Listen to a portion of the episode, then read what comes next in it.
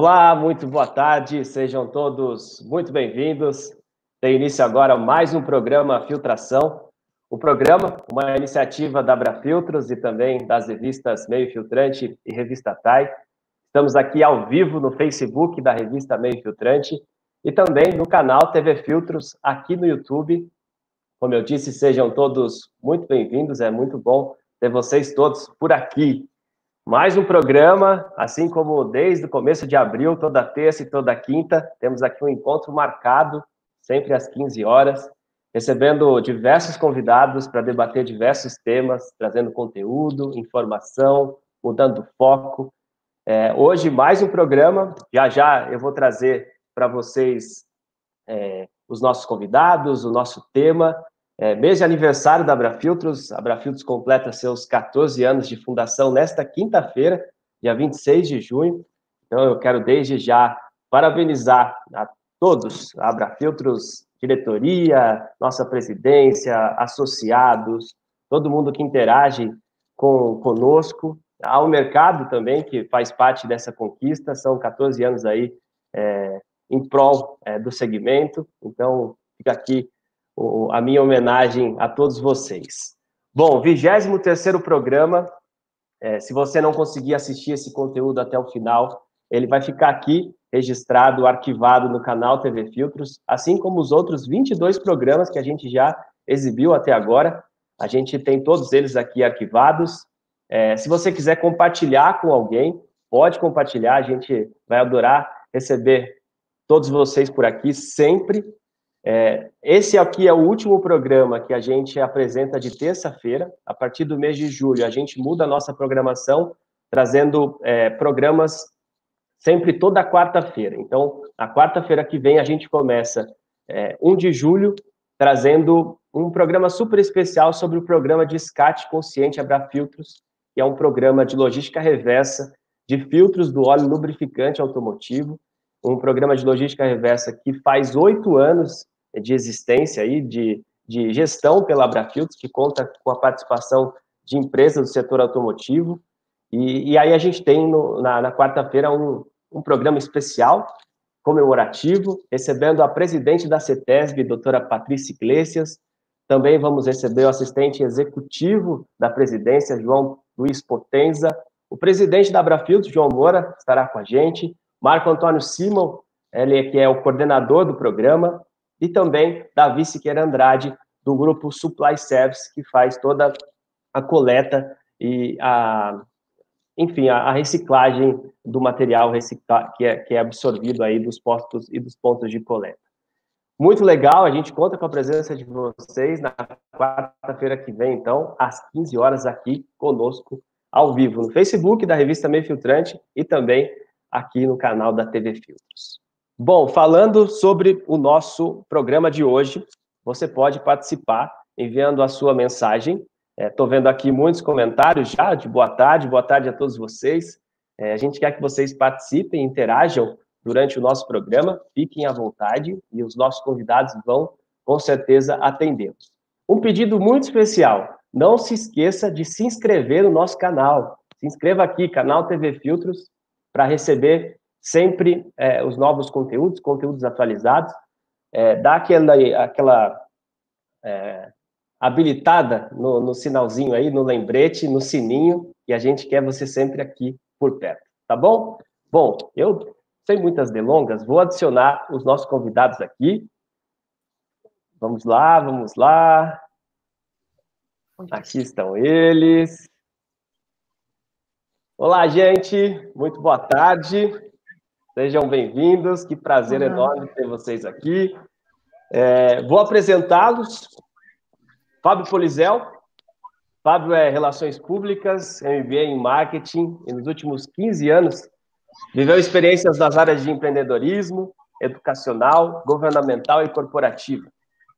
Traz como destaque a participação direta e indiretamente na organização de mais de 5 mil eventos. É professor universitário e atualmente coordenador de marketing na Premier Pet, sendo responsável pelas ações de CRM.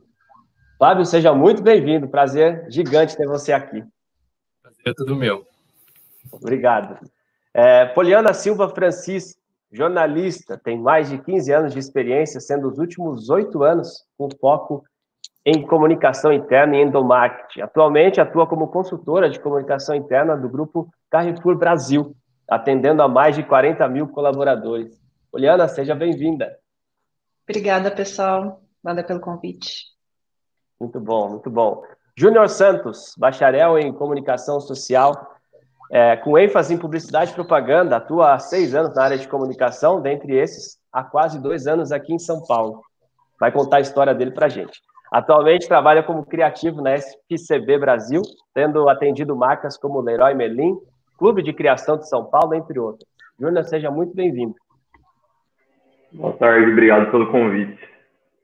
Muito bom, muito bom. Gente, é, na verdade, o nosso tema de hoje, as novas tendências da comunicação e do marketing, a gente debatendo entre, a, entre aqui os convidados, antes de começar, a gente chegou à conclusão de que é um assunto muito complexo. É, a gente levaria horas aqui para tentar comentar e analisar tudo que envolve. A gente vai tentar, nessa uma hora e meia aqui, conversar um pouquinho. E a gente quer que vocês participem, enviem suas perguntas. A gente vai falar sobre, sobre é, marketing de relacionamentos, a gente vai falar sobre comunicação interna, endomarketing, branding, posicionamento, comunicação institucional, enfim, vários assuntos. É, e a gente quer que você participe interagindo e vamos absorver todo o conhecimento dos nossos convidados. E para a gente começar, eu vou passar a palavra para o Fábio Polizel, que vai falar um pouquinho sobre marketing específico, marketing de relacionamentos. Fábio, seja novamente bem-vindo. Obrigado, viu, por estar aqui. Eu que agradeço, Adriano. Muito obrigado. Boa tarde a todos os convidados. Obrigado a todos que estão nos assistindo, dedicando aí algumas horas durante o dia para bater um papo conosco. Obrigado em nome, Adriano, da, em todos da Abra Filtros pelo convite, um programa muito legal, né, o Filtração, eu estava dando uma bisbilhotada no LinkedIn, eu vi que é um programa já a longo prazo, mais de três meses, então parabéns pelo projeto, vida longa e que continue aí por muitos mais meses aí à frente. Bom, é, eu trouxe aqui algumas provocações para a gente começar, como eu fui aí sorteado é, para iniciar, é, antes de começar a falar sobre tendências, acho que seria legal a gente começar a falar um pouquinho sobre o que é o marketing, o que, é o marketing de relacionamento, o que, que é CRM, algumas linguagens que talvez nem todos estejam tão familiarizados com a rotina. Para às vezes a gente está na prática do dia a dia, é bom às vezes dar uma repassada de forma geral para a gente poder trazer aí algumas provocações aí para os nossos colegas e para quem está conversando com a gente hoje. Então, de forma geral, marketing nada mais é do que o despertar do desejo que surge por algumas ações de, bem planejadas, né, que deixam de forma mais clara para o indivíduo que está recebendo essas ações as necessidades que ele precisa. E isso se dá por diversas ações que o universo do marketing pode possibilitar. E uma, das, uma dessas ações é, de fato, o marketing de relacionamento, né? É, e o marketing de relacionamento, é, ele tem como um alvo específico a fidelização do cliente por meio de benefícios que a empresa ela pode oferecer em troca dessa aproximação. E aí eu coloquei assim mentalmente alguns passos, né? Coloquei aqui, claro, mentalmente, mais num bloquinho de notas para guiar aqui a minha, a minha conversa. É, quatro passos que são fundamentais para a gente estabelecer esse marketing de relacionamento. Depois a gente conversa como que isso pode se dar nesse mundo aí, é, nesse novo normal, nesse mundo pandêmico e no pós-pandemia que a gente pode conversar um pouquinho mais. É, então, acho que o primeiro passo de um marketing bem estruturado de relacionamento é você entender com quem que a sua empresa conversa, né? Quem são os públicos que a sua empresa tem? Quais são as pessoas? Quem são? Onde vivem? Quem são essas pessoas de forma geral? Depois que você conhece essas pessoas, né? Depois que você é, organiza, você consegue categorizar esses públicos, né? Que aí se chama a segmentação. Então, esse é o segundo passo importante. Primeiro, você conhece o seu público, depois você começa a organizar nas caixinhas quem são essas pessoas, né? E depois que você consegue organizar nessas caixinhas quem são essas pessoas, você vai para o terceiro passo, que é desenvolver estratégias de, ações destinadas para cada caixinha, né? Eu, eu costumo brincar que é marketing de relacionamento, mas é relações públicas na prática, né? Porque é como se você tivesse uma grande notícia para você contar para sua família.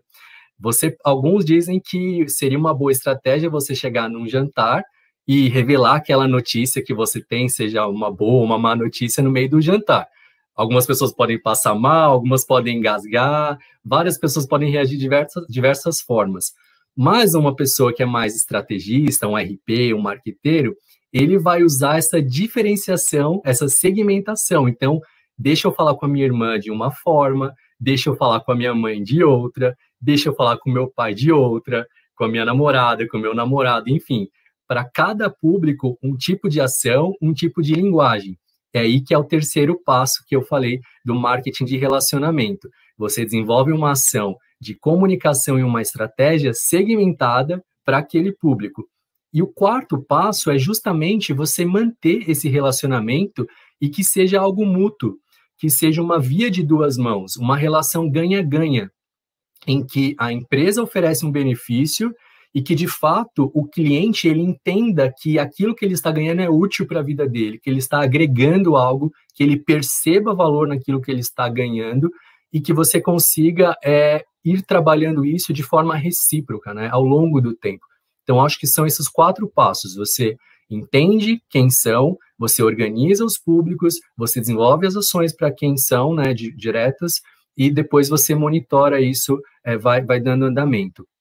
E aí, depois eu falei tudo isso, essa breve introdução, é, para fazer um link também com uma palavra, uma sigla que é bastante conhecida no marketing de relacionamento, que é o CRM, e, e, o que, que é o CRM? Que é o Customer Relationship Management, que é o gerenciamento de relacionamento com o cliente.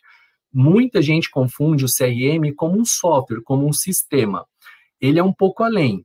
É, o, o, CRM ele é um pouco mais amplo do que um sistema. Diferente do marketing de relacionamento, que ele é um pouco mais abrangente, que ele engloba várias ações, inclusive as de comunicação, como eu já citei, de você direcionar a comunicação para o seu público, o CRM, ele é mais focado em ações de contato direto com o cliente. É isso que eu trabalho lá na Premier, trabalhando diretamente com os públicos, diretamente com as ações que envolvem os públicos-alvo da Premier Pet. É, e quais são, aí agora entrando um pouquinho já para deixar as provocações para poder dar tempo de todos os colegas aqui falarem hoje, entrando no tópico da reinvenção desse momento. Então, eu fiz essa breve introdução do, do marketing, do marketing de relacionamento, do CRM, e, e o desafio para esse momento, eu acho que tem alguns pontos aqui que eu vou deixar como provocações e nunca é uma resposta, porque eu acho que todo mundo tem buscado a resposta nesse momento. O que a gente pode ter são percepções de que algumas coisas têm funcionado, algumas reações têm sido bem aceitas. Eu acho que o grande foco do momento, de uma forma unânime, é sabermos que vivemos em uma lógica do serviço dominante. O que, que é a lógica do serviço dominante? É onde o benefício é mais importante, muitas vezes, do que o próprio produto em si. Por exemplo, o que, que eu quero dizer com isso? É, você sabe, Adriano, qual que é a marca da bateria do seu carro? Você sabe qual que é a marca do pneu da sua bicicleta? Mas você sabe responder qual que é o benefício de ter uma bateria boa, de ter um pneu bom para sua bicicleta que vai rodar. Então, o que eu quero dizer é que o cliente ele percebe muito mais valor na experiência e não só exatamente no produto, como acontecia no passado. Então, acho que aí é um grande foco dessa reinvenção de sempre focar muito mais na, nessa lógica do benefício, da experiência e não só falar sobre marca, marca, marca. É, um ponto, outro ponto de provocação, acho que desse desafio da reinvenção do momento, à distância e alguns comércios estão reabrindo agora, é a fidelização de clientes, né? É, é como a gente trabalhar esses programas de fidelidade, é a gente manter esse CRM o CRM, ele não precisa ser uma base, um sistema comprado. Você pode fazer um CRM simples, você tendo lá a estrutura de, de cadastro dos seus clientes, para você manter uma comunicação ativa, você ir tabelando lá o que, que esse cliente comprou, o que ele não comprou, qual que é a data de aniversário desse cliente, você fazer aí um, um plano de, de, fidelidade dele, quando ele for comprando, ele vai ganhando descontos. Dá para fazer um universo de possibilidades a partir do momento que você enxerga como estratégia a sua base de contatos, que aí você torna a sua base como um CRM e não só como um cadastro. Outro ponto que eu colocaria aqui é, é, é um exercício para a gente pensar em grandes marcas que estão se destacando nesse período pandêmico. Então, eu acho que é muito fácil a gente associar o que, que a gente mais tem consumido nesse período pandêmico. Acho que os meios virtuais, né, as, as redes aqui, eu jogo para vocês que estão aí para pensarem comigo. Eu logo imagino as redes Facebook, é, Instagram, Twitter, WhatsApp, Google mesmo, Spotify, Netflix, que a gente consome muito, iFood, que a gente tem pedido muito. E o que, que essas marcas têm em comum? Todas, todas foram marcas criadas a partir do ano 2000. São modelos de negócios inovadores que estão colocando em xeque os modelos de negócios tradicionais. Lembre-se, isso aqui são provocações para a gente pensar no que, que a gente pode passar a fazer de experiências que sejam memoráveis a partir desse momento. O que, que, o que, que os nossos consumidores, nossos clientes estão esperando? Né? Qual é a relação ganha-ganha que o seu negócio está propondo nesse momento? Né? Quando a gente fala de eventos, é o que tem acontecido na Premiere, nós somos obrigados, de certa forma, a passar os modelos offline para os modelos online. São modelos agora de eventos híbridos, porque não adianta mais a gente pensar só em modelos de live. Vai chegar um momento que vai ficar saturado. É legal ter webinar, é muito bacana, mas vai chegar um momento que as pessoas vão ficar cansadas de só ver. O que, que pode ter além da tela? Será que ela pode estar vendo e receber um voucher do iFood para ganhar o lanchinho dela? Será que o kit pode chegar, chegar junto para ela fazer o exercício junto com o palestrante? Tem mil possibilidades para que você torne um evento híbrido, do online com offline. E aí são insights que eu vou jogando no ar aqui para vocês. E uma palavrinha muito legal que eu gosto, só para eu não ficar com inveja dos meus amigos para dizer que eu não compartilhei nada, todo mundo trouxe PPT, eu escrevi um post-it aqui, que é o seguinte: tem uma palavra que eu gosto muito. Usem e abusem da criatividade. Mas criatividade é uma palavra que já é difícil, porque criatividade é você criar do zero. Então tem uma palavrinha que eu uso muito, que ela foi criada por um autor chamado Murilo Gun e é uma junção de duas palavras. Perdão pelo garrancho. É combinatividade. São duas palavrinhas que significa combinar atividades. Mas o que, que é isso? É você juntar todas as experiências que você teve, junta tudo esse conhecimento que vocês estão pegando hoje, de insights, de marketing, de comunicação que vocês vão pegar aqui hoje. Isso é uma combinação e a partir disso promovam as ações que vocês precisam, coloquem no papel aquilo que vocês precisam. Então, é combinar atividades. Quando vocês perceberem, vocês estão juntando ideias e vocês não vão sair mais do zero. Vocês não vão poder criar do zero a criatividade, mas vão combinar atividades e já é um começo, um caminho para vocês estruturarem boas práticas. É, isso aqui não são receitas, cada negócio ele precisa parar para analisar o seu propósito, e por isso que é, quando a gente pensa em, em reestruturar modelos de negócio, se for o caso, o que eu recomendo é um modelo chamado Canvas. Depois vocês procurem aí no Google é, Canvas. Depois eu coloco no chat para vocês. É um mapa que você pode reestruturar de uma forma muito fácil, intuitiva, que você começa a desenhar quem é o seu cliente, o que, que ele procura, quais são os pontos positivos, você coloca tudo no papel e quando você vê, você desenhou o seu negócio. E a partir do olhar do desenho do seu negócio, você vê o que você pode melhorar e o que você pode aprimorar. Isso é muito bacana. Então, gente, é, eu queria só fazer essa introdução é, de uma forma muito sucinta e, e trazer essas provocações e inspirações para vocês. E agradecer mais uma vez. E é isso. Obrigado. Legal, Fábio. Muito bom. Muito bom. Eu quero é, aproveitar, antes de, de chamar aqui para a conversa a Poliana, quero agradecer a todo mundo que está entrando, Elizabeth, Sandra, Mauri, Marco Antônio, Rogéria. Rogéria, inclusive, é editora das revistas Meio Filtrante, Revista TAI, nossa parceira nessa iniciativa, obrigado pela parceria. Uh, Solange, Sérgio, é, Bruno, grande Fábio colocou aqui, obrigado, Bruno, pela participação. É, gente, vão aí interagindo, colocando as suas perguntas, se vocês já é, tiverem, e a gente vai para um novo tópico que é a comunicação interna, é o endomarketing, e eu quero dar as boas-vindas para a Poliana. Obrigado, Poliana, por ter aceito o convite, seja muito bem-vinda.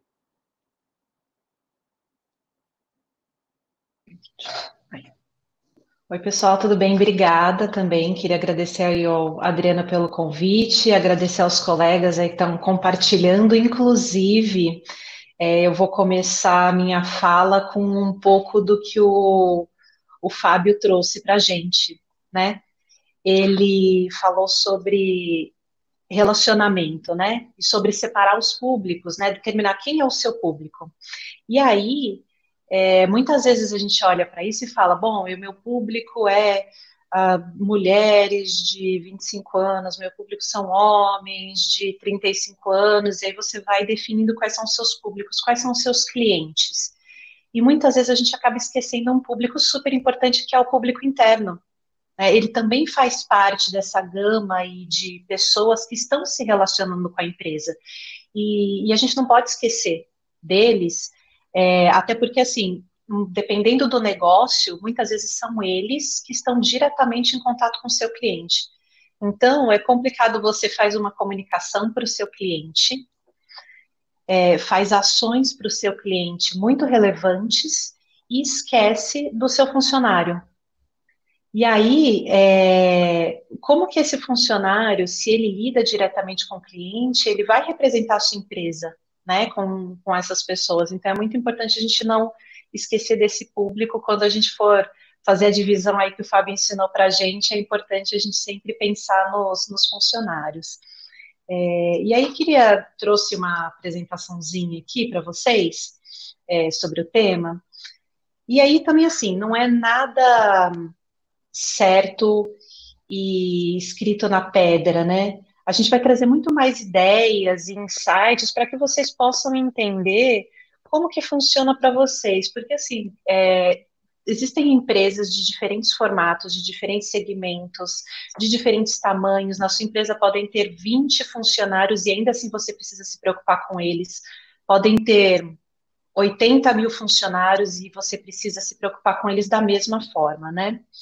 E aí a gente trouxe um pouquinho assim é, algumas coisas que a gente vem observando como tendência para a comunicação interna, que, e algumas que se intensificaram nesse período de pandemia, tá? E tudo que a gente aprendeu e que a gente precisa levar para frente, né? Importante entender quando a gente vai falar com os nossos funcionários, por exemplo, qual é o contexto que eles estão vivendo, né? E aí eu trouxe um exemplo aqui da, do momento que a gente está vivendo, mas isso pode se refletir para inúmeras outras situações. É, como que é a situação na sua empresa, né? As pessoas estão precisando ir trabalhar, né? Tem gente que não parou de trabalhar dependendo do, do serviço que oferece. Teve gente que teve seus contratos suspensos, é uma outra situação, né? Afastamento do grupo de risco, novas formas de trabalho, muitos novos processos, né? Agora bota a máscara, tira a máscara, lava a mão, não lava a mão medo da doença, as pessoas, né, isso, e aí, isso é geral, as pessoas estão com medo da doença, medo de perder o emprego, então, gente, é importante a gente entender esse contexto, né, cada empresa está vivendo uma situação diferente, e cada situação traz um sentimento para as pessoas, e aí, o que a gente precisa fazer é ter empatia, né, é, a gente, primeiro, a gente não pode negar essa situação, falar, não, tudo bem, eu estou aqui representando a empresa, e vou divulgar aqui as informações. Não é só divulgar as informações, a gente precisa é, entender é, qual é a situação que a pessoa está vivendo, né? Não negar a situação, o sentimento que ela tem, né? E se aproximar dela com empatia, reconhecer os desafios que ela está vivendo ali naquele momento, reconhecer, agradecer. É, eu até fiz algumas anotações aqui também, é, que onde eu trabalho, a gente acabou recebendo alguns retornos de pessoas que estão em home office, por exemplo, como a gente vai estar próximo dessas pessoas, né? Na verdade, a única coisa que a gente fez foi, durante a nossa comunicação, colocar aquele sentimento de proximidade com as pessoas. A gente teve retornos muito interessantes, né? Pessoas que falaram: olha, eu percebo na comunicação, num texto que vocês mandam, que eu estou me sentindo acolhida. Porque a gente não nega a situação, a gente muitas vezes fala, olha, a gente sabe que a situação está difícil, a gente sabe que você pode estar tá estressado em casa ou não, estressado indo trabalhar ou não, mas a gente está aqui para te ajudar. Né? Então, é, é muito isso que a gente quer trazer para vocês, né? É muito menos o que eu queria falar e das dicas que eu queria dar é muito menos o canal e mais a forma. Porque o canal, na sua empresa, de repente, você tem uma revista, na sua empresa você tem uma rede social, na sua empresa é uma empresa pequena, são 20 pessoas, vocês conversam por WhatsApp, por e-mail, por outra ferramenta. É, o, o, canal ele não é tão importante nesse momento, né? Se você consegue chegar com um determinado canal, o que importa é a forma como você vai falar com esse funcionário, né? É, outro tópico super importante é a liderança, né? É, e aí eu queria destacar dois pontos que é apoiar os líderes. Então, é, o líder, ele, dependendo do tamanho da empresa, ele é a pessoa que está ali no dia a dia como funcionário. A gente precisa munir esse líder de informação. Né, ele precisa saber o que, que a empresa está fazendo, o que a empresa está deixando de fazer, o que, que a empresa é, acredita, o seu propósito, para que ele possa transmitir isso aos funcionários. Então, é muito importante que a comunicação interna, né, o endomarketing, tenha esse papel também de falar com o líder e orientá-lo é, em como ele deve se comunicar com seu time.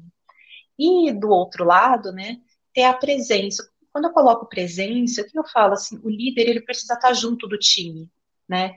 E aí você fala, poxa, mas você está falando de comunicação ou liderança, mas é que assim, as duas coisas são muito parceiras, né? a gente precisa andar junto.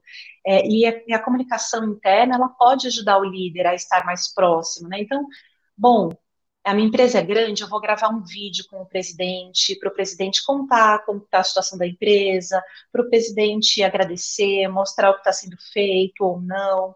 É, o, de repente, o líder ir para frente, se, se, a empresa está continuando trabalhando, né, está tendo seus serviços, uma fábrica, por exemplo, o líder de repente dá um pulo lá, agradecer. Esse papel é super importante, porque a liderança reforça o que a comunicação está falando e a comunicação reforça o que a liderança diz, né, no, na, na sua fala e nos seus atos também. Então, é uma, elas se complementam. É, e aí é super importante que a gente tenha esse apoio da liderança também.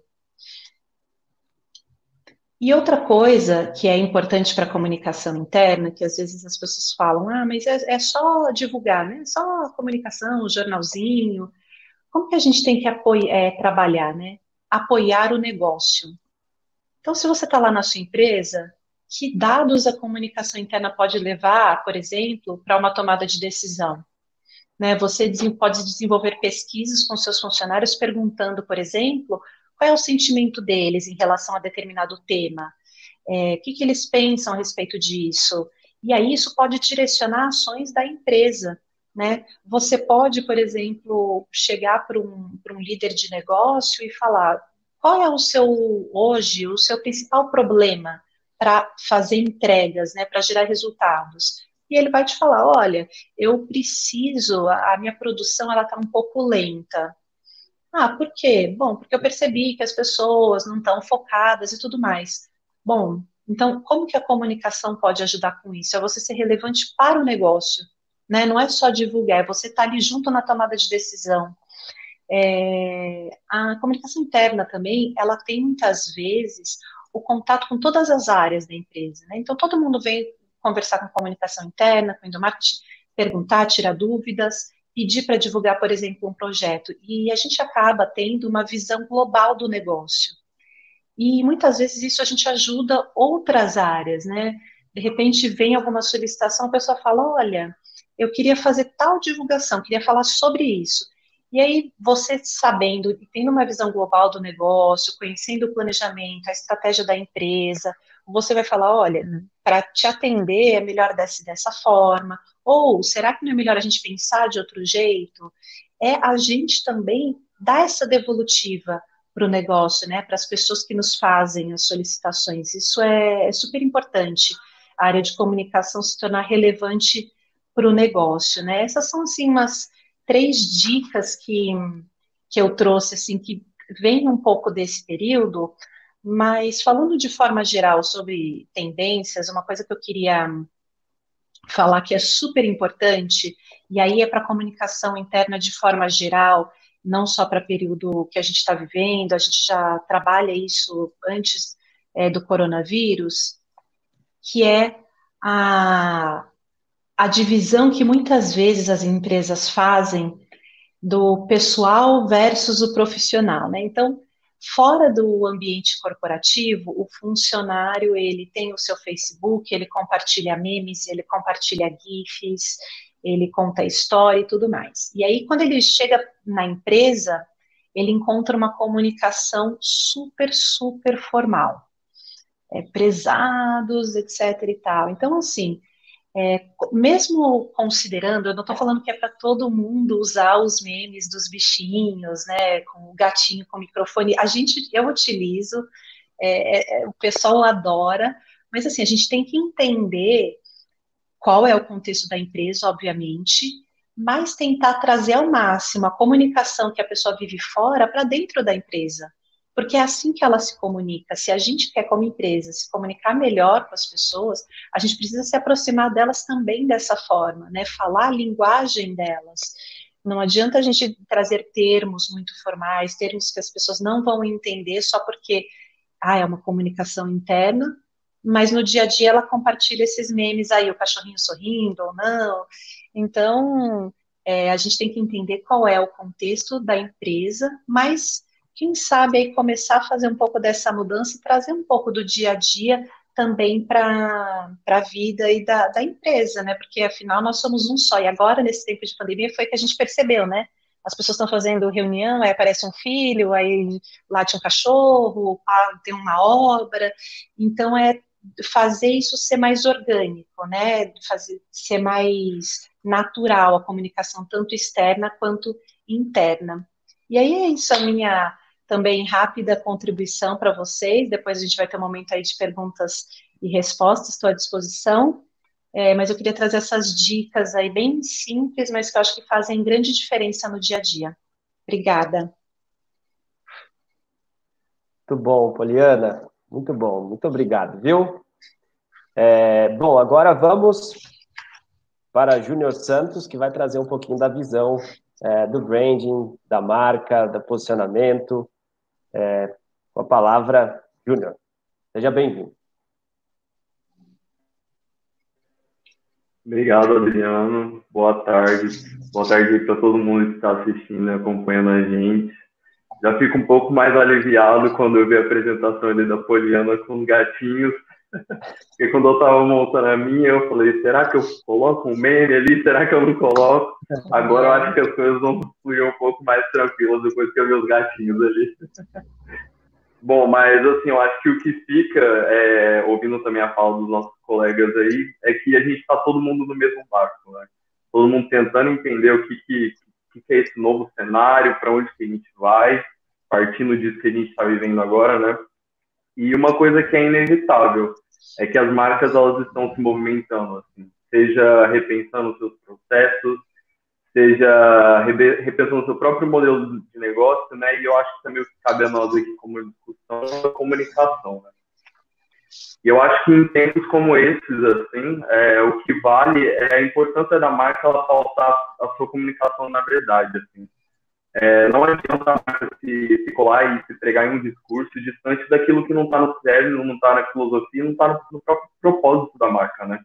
É, a gente vê aí exemplos de, de campanhas e posicionamentos que, de marcas que, que têm até um oportunismo, né? Porque estão surfando na onda da, desse discurso que está em voga agora, mas que não tem nenhum fit com, com o que está sendo, tá sendo falado agora, né? E acaba a gente vendo aí uma onda de, dos mesmos argumentos, né? As marcas falando as mesmas coisas. Durante esse período de pandemia, eu acho que o meu consumo de televisão aumentou um pouco mais, eu acho que assim como todos os brasileiros. É, e eu vendo assim os comerciais, é tipo, é bizarro a quantidade de manifestos e coisas que, que são que tem uma comunicação muito parecida, né? Tipo, parece que você está no mesmo comercial, só vai mudando a marca ali em, em, diversos, em um determinado momento. É, e com isso, eu trouxe um exemplo aqui, até um vídeo que eu fiz para o Adriano tocar ele aí para gente, que é um exemplo muito claro disso que eu estou falando aqui, das marcas é, estarem se apropriando do mesmo discurso né, e falando a mesma coisa. E como que, a partir disso, a gente pode pensar em uma diferenciação, né? Como que eu posso trazer é, um discurso diferente, uma comunicação diferente para dentro da minha marca?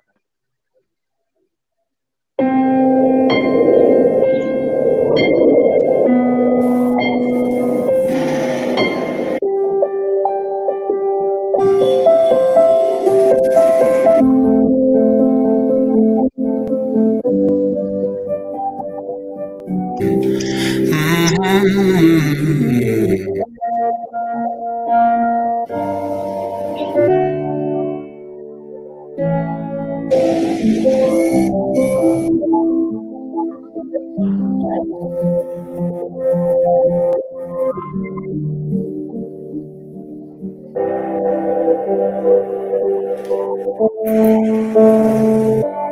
First opened our doors. Since 1926. Since 1978. For 60 years. For 75 years. Over 80 years. In 90 years. Over 100 years. Nationwide has been on your side. Restaurants have always been there for you. Nissan has been with you through thick and thin. We will do what we've always done. Take care of people. We're people. People. People, people, People. people and family. Family. Family, family, Family. Family. family, Family. family, families, families, families. Even now. Especially now. Especially now. Right now, Now more than ever. more than ever. Today, more than ever. Today, more than ever. In times like this. At times like these, during these difficult times, In these troubled times. challenging times, Trying times. in these times of uncertainty, during this time of great uncertainty, during these uncertain times, During these uncertain times and uncertain Só times, para a gente ter um pouco da, da essência do vídeo aí, né? Unprecedented times. unprecedented times. this unprecedented moment in our history. time of social distancing, While things have slowed down, as we turn more inside, While the doors may be closed, while the distance between us has gotten bigger, The more we stay apart, we still find ways to stay close, even when we're apart. even if we can't stand closer than six feet, We can all stay connected to work, school, and most importantly, to each other. there's still ways to touch each other. all without leaving the comfort and safety of your home. Without leaving the safety of your home. Home. At home. Home. Home. Home. Home. Home. Home. Home, that's the key. You can see are here to help. Con Edison is here to help. Here to help. Our Teams are here. We are here. We're here. We're here. Here for you. Here for you. We're here for you. We're here for you. We are here for you. We're here for you. We are here for you. We will be here for you. Runnings is here for you. We're still here for you. We're with you. We're part of your community. So you can trust us, You can count on us. And we'll get through this. Together. Together. together. Together. Together. Together. Together. Together. Together. Together. Together. Together. Together. We're together. Together. Together. Together. Together. Together. Together. Together. Together. Together. Together.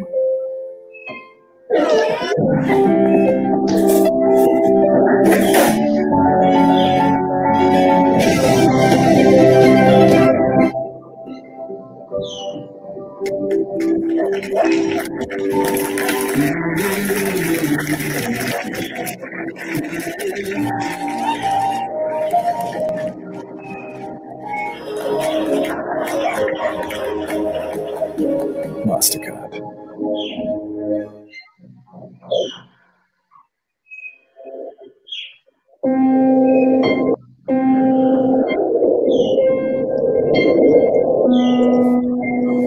Ele começou de novo.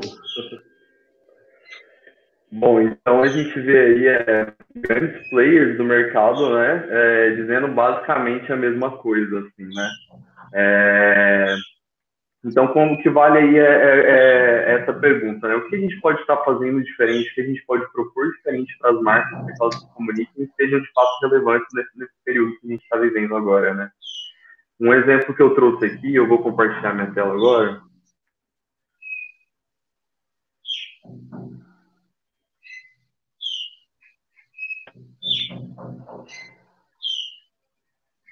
Vocês conseguem ver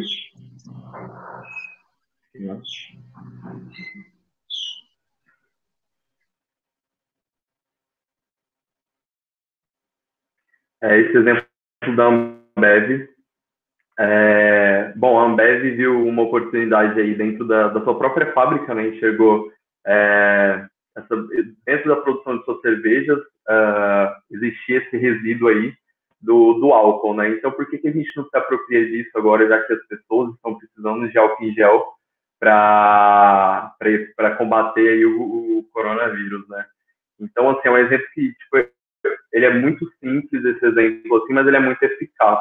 É, ele sai do, do, discurso, né, e vai para a prática, assim.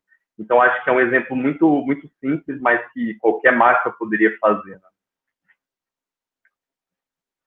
Dentro disso, acho que vale daí a pergunta, né? O que, que vem para o amanhã, né? O que, que vai ser do amanhã, já que a gente está tentando entender as tendências, o que, que vai acontecer nesse mercado. Então, dentro disso, a gente sabe que, que há, há um novo comportamento aí, né? principalmente para os home officers aí, né? Até trouxe esse meme aqui, que é do Melted, que, é, que diz respeito ao minimalismo, uma brincadeira sobre isso, assim, mas é para brincar com essa questão mesmo do, do, novo normal, né? O que, que é esse novo normal, né? A gente sabe que dentro desse novo normal, assim, vai haver um, vai haver não, já está havendo, né, um aumento desse senso do coletivo, assim, eu acho que é muito, está muito presente isso agora nas, nas nossas vidas, assim, a gente pensar no próximo, a gente é, entender que as nossas ações impactam o outro, aquele que está do nosso lado, né? É, além disso, o, a gente vê também uma tendência que é de um, de um, de um público, de um consumidor, que ele está mais emancipado, né? Ele está conseguindo se virar ali dentro do, da rotina dele, fazer as, ele mesmo fazer sua própria comida, fazer sua, suas próprias, seus próprios reparos dentro de casa, né?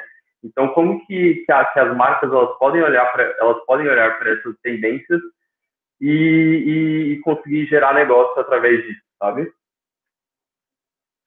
Minha, desculpa só interromper, mas minha bateria aqui está acabando, eu só vou trocar o fone, pode ser?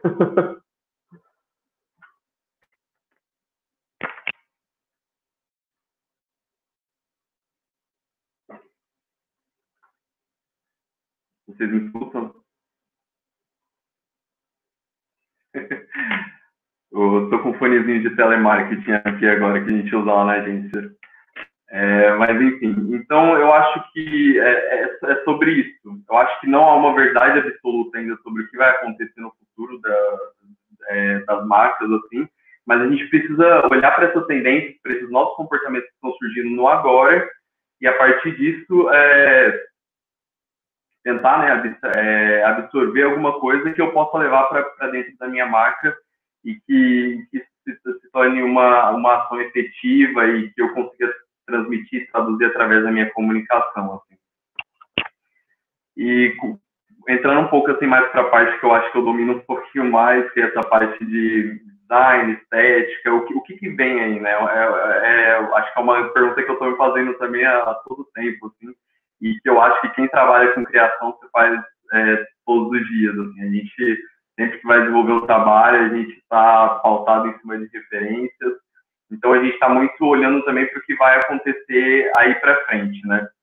É, e um case, assim, que eu acho que vale compartilhar uh, com vocês também, que é um case muito simples, mas que ele vem com, com essa ideia de, de, de adaptar um signo que já existia, é o próprio case do Mercado Livre, né? A gente viu aí o Mercado Livre adaptou a sua própria marca para poder comunicar e entrar dentro dessa, dessa conversa, dentro desse território com o seu público, né? Então, foi também, assim, uma ação simples, nada, nada mais que é, criar os braços ali e, e, e espalhar isso dentro do, dos meios de comunicação da marca e que acabou gerando um engajamento enorme, é uma ação, foi uma ação muito pequena, mas porém muito expressiva. E quando a gente está falando sobre signos e, e, o que, que vai vir aí, o que, que vem de referência, eu só queria dar um, um, um passo para trás, assim, para a gente só entender um pouco a história, para a gente também ver o que, que vai acontecer uh, nesse universo magético e, e, e, o que, a gente vem aí, o que, os designers, o que os criativos, os diretores de arte vão propor daqui para frente, né? É, eu trouxe aqui o exemplo da Bauhaus, que foi, acho que, uma, a, não a mais significativa, mas uma das escolas mais significativas de design do mundo. E a Bauhaus, ela se estabeleceu logo após a Primeira Guerra Mundial, ali, né? Então, a Alemanha estava é, em uma situação muito ruim, é, em, digamos assim, um pequeno caos, e a sociedade, ela entendia que ela precisava se reorganizar de alguma forma. E foi nesse contexto, então, que surge a Bauhaus, e surge também é, alguns princípios do design minimalista, né? E muitos teóricos acreditam que esse design se construiu nessa, necessidade, desse anseio de simplificar as coisas, de tornar as coisas mais democráticas, de tornar as coisas um pouco mais ajustadas dentro desse caos que a Alemanha vivia, né? Então aqui a gente tem um exemplo, por exemplo, de um de um cartaz que foi criado na época, assim, que é é, ele remonta esse período e também a gente vê é, um grid todo muito bem ajustado, uma type muito, mais é, muito mais simples, diferente de, de, de, algumas types e algumas fontes que a gente via que tinham um estilo um pouco mais gótico, alguns períodos que antecederam é, é, esse momento que a gente está conversando aqui agora. E também isso refletiu em várias coisas, né? Por exemplo, o design de, de mobiliário, assim, a gente vê um pouco de, de, dessa poltrona assim da é, de estilo vitoriano, que era todo trabalhado em talhe, com muito detalhe, sendo reduzida a uma poltrona muito simples, onde é, a funcionalidade se, é, se, juntava com a estética e era apenas isso, assim, nada além disso, né? É o que a própria filosofia da escola diz, assim, é menos é mais, né? Uma da, um dos uma das teorias da escola. Assim. Então, é, eu acho que o, o, o, fica também assim a indagação e, e, eu acho que esse espaço a gente vai construir junto o que vem aí para frente, tanto quanto em relação a como as marcas irão se comportar, mas também é, como como vai ser tudo isso esteticamente assim falando, né? Quais vão ser as novas narrativas, quais vão ser os novos discursos? Eu acho que cabe muito a nós é, como profissionais de comunicação, assim, a gente está atento a tudo isso que está acontecendo agora, para que isso possa gerar, para que isso possa gerar bons insights para a gente poder traduzir isso também em comunicação para as marcas lá para frente.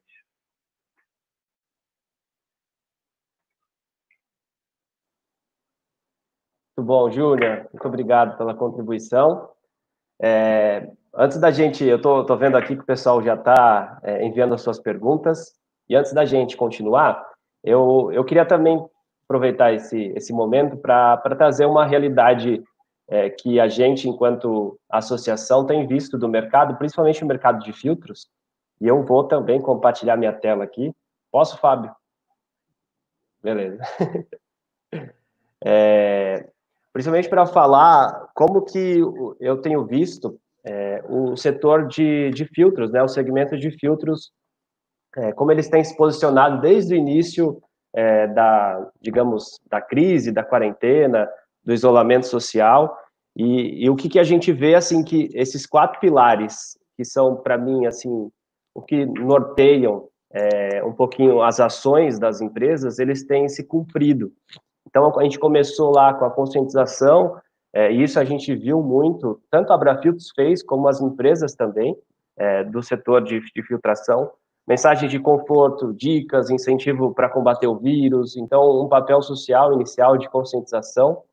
Depois a gente foi para assistência, que é, são ações de doação, a gente viu muito isso, é, principalmente das grandes marcas que são também associadas a Abrafiltros. Inclusive, nessa semana a gente tem, é, fruto dessa assistência, uma ação super bacana, uma associada é, doou máscaras para que a gente oferecesse também como doação para as entidades assistenciais que a Abrafiltros atende.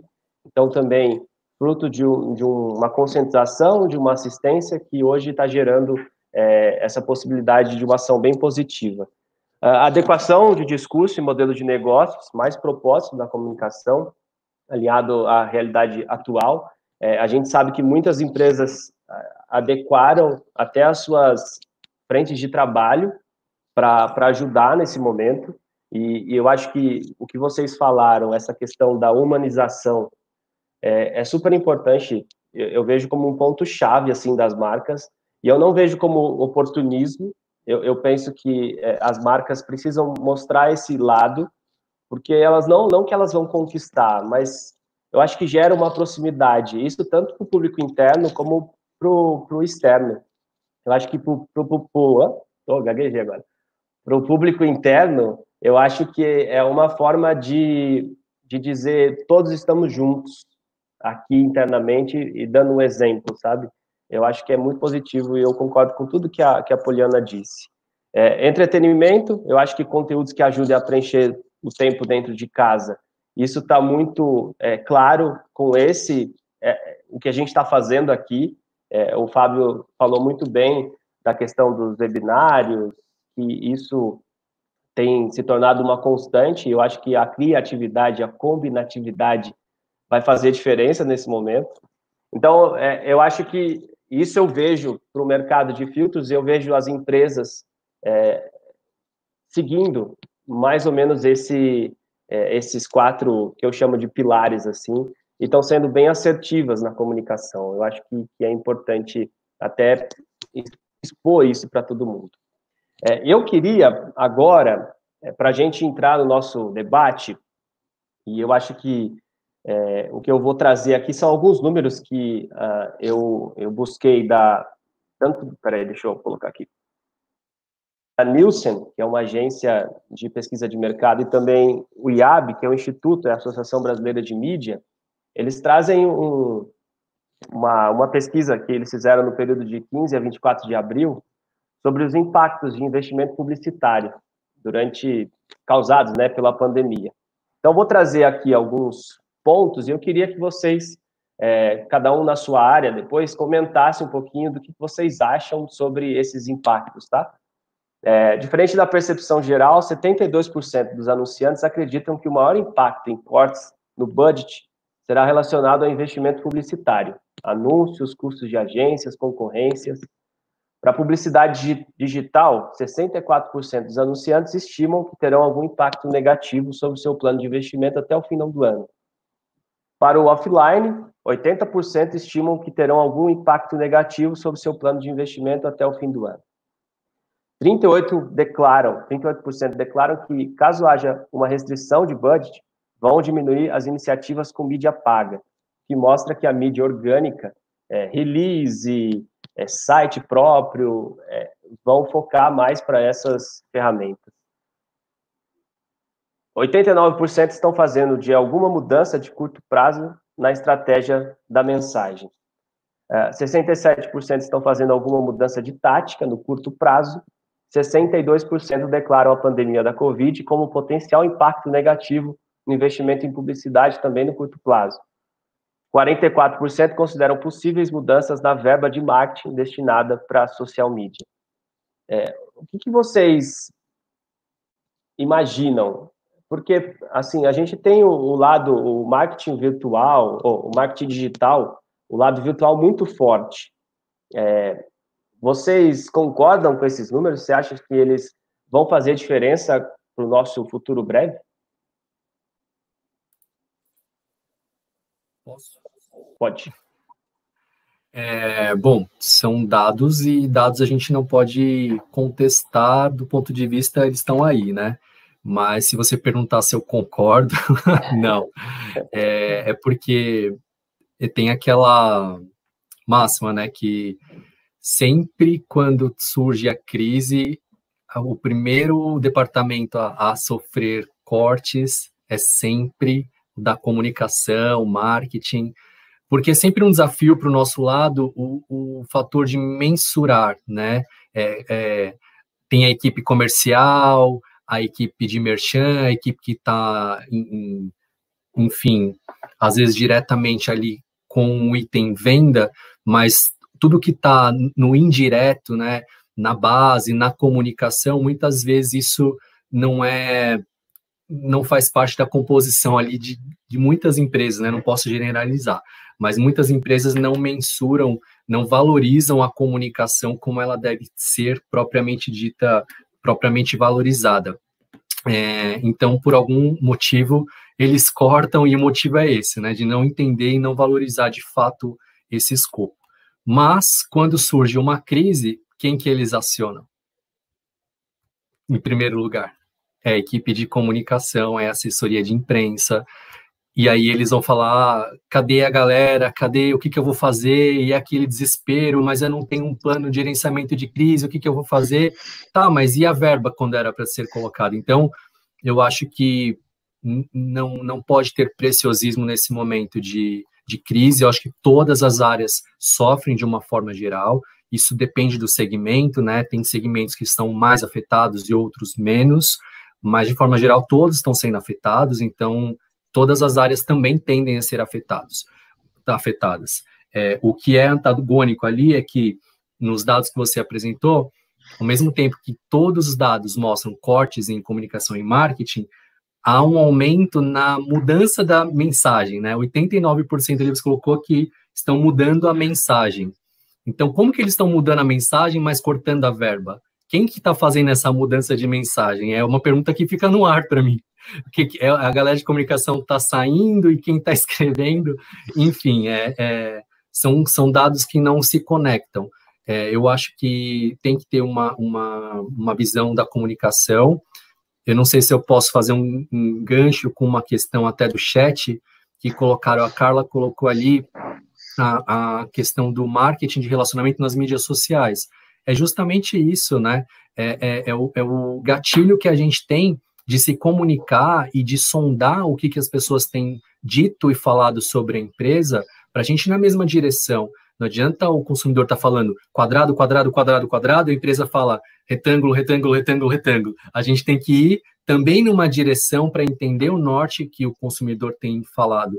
E quem tem essa percepção, essa sensibilidade, é treinado para buscar essa, essa pesquisa, essa coleta, esse direcionamento mais segmentado, o profissional é o de comunicação, é o de marketing que está ali mais direcionado para isso. Então, se a gente corta, é um, é um risco. Acho que é isso que eu tinha que complementar aí com, teu, com os teus dados. Eu tenho só uma também uma contribuição em relação a isso. É, como o Fábio disse, né? Muitas vezes o corte ele vem para a comunicação, marketing de forma geral.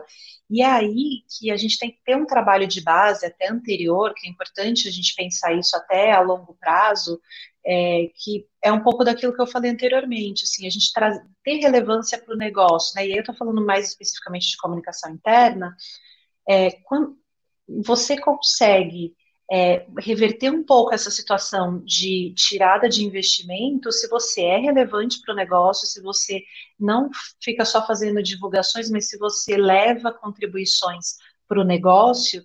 E uma coisa que o Fábio citou muito importante, que é a questão da mensuração que é uma dificuldade mesmo em comunicação, mas que é super importante. Hoje existem é, empresas e ferramentas especializadas em mensuração, por exemplo, de comunicação interna, para a gente não só entender se as pessoas gostam ou não de um determinado canal de comunicação, por exemplo, mas se elas estão entendendo a mensagem, essa mensagem que está mudando, né?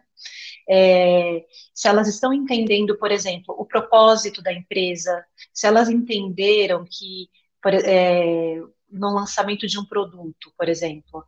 É, a gente consegue mensurar se a, a, forma como a comunicação interna comunicou isso para as pessoas, as pessoas entenderam o que é esse novo produto, para que ele serve, como que ele vai atender os clientes, enfim. Quando você tem, é, se torna relevante para o negócio e tem como comprovar, entre aspas, a sua efetividade, é, você consegue tentar minimizar essa questão de falta de investimento, né? A gente não tem como prometer em épocas de crise, a gente não tem como garantir nada para ninguém. Mas é uma forma também, é, eu acho que até mais é, a comunicação interna do que o marketing, de parar um pouco de se vitimizar e, e tomar a frente desse, desse papel e falar, não, eu tenho aqui é, eu tenho contribuído sim com o negócio, eu tenho dados para mostrar. Então, acho que isso são dois pontos que a gente pode ter aí em comunicação interna para tentar reverter um pouco essa questão de investimento. Tenho só um adendo também dentro disso tudo. É, eu entendo muito esse pensamento, que é um pensamento de cliente, né? É, primeira verba que vai, vai cortada vai ser a, a verba de comunicação, de publicidade, de propaganda é, mas o que a gente vê os grandes players do mercado, né, como deu o exemplo aí da é, pesquisa recente, saiu agora mensagem, mostra é, Ambev, é, Magalu e Itaú se destacando aí durante esse período de crise, né? Porque são empresas, são organizações que continuaram com o seu investimento, é claro, adequando de alguma forma a sua comunicação, mas que não cortaram essa verba, adequaram de repente em alguns pontos essa mensagem, mas que continuaram aí é, top of mind durante a crise é, na população brasileira aí, né? Em uma alta consideração pelos brasileiros. Muito bom. É, eu acho que tem um ponto também a, em relação à, à mídia paga, né? É, uma, uma queda nos investimentos para a mídia paga e a mídia orgânica ganhando força. Eu acho que isso é, é, tem muita ligação com o marketing de conteúdo. É, o conteúdo de qualidade que você oferece para tanto fidelizar como atrair novos é, seguidores. Eu acho que daí envolve muita comunicação interna para o time vestir a camisa, compartilhar conteúdo, trazer mais é, público. E eu acho que nesse momento ganha força e vai depender muito de como você se comunica com esses públicos, o interno, o externo. Muito bom. Mais do que isso, mais do que isso, é, complementando também, André, é, as pessoas têm, têm percebido, as empresas que têm se movimentado, mesmo que da maneira com que elas podem, né? Então, é, vocês estão fazendo um movimento de trazer conteúdo, independente de ser um conteúdo técnico somente para o direcionamento do ramo de vocês. Mostra que vocês estão trazendo conhecimento de uma forma mais ampla, de forma geral. Dentre inúmeras ações que eu também não posso nem, nem me aprofundar, que eu não, não tenho conhecimento, mas se devem fazer. Então, as pessoas têm dado relevância para quem tem dado importância para ela. E isso faz muito sentido com as ações que o Sérgio perguntou ali, como que a comunicação ela pode ajudar nesse processo de relacionamento, que é justamente é o lance que a Poliana falou da empatia, né? Que é mais do que ser simpático, né? O ser simpático é você perguntar: "E aí, tudo bem?" É isso é ser simpático, mas a empatia é mais do que isso. É você perguntar: "O que eu posso fazer para te ajudar?" Então é o que as empresas têm que se perguntar o que, que eu posso fazer para ajudar o meu cliente, o que, que e na comunicação é isso, né?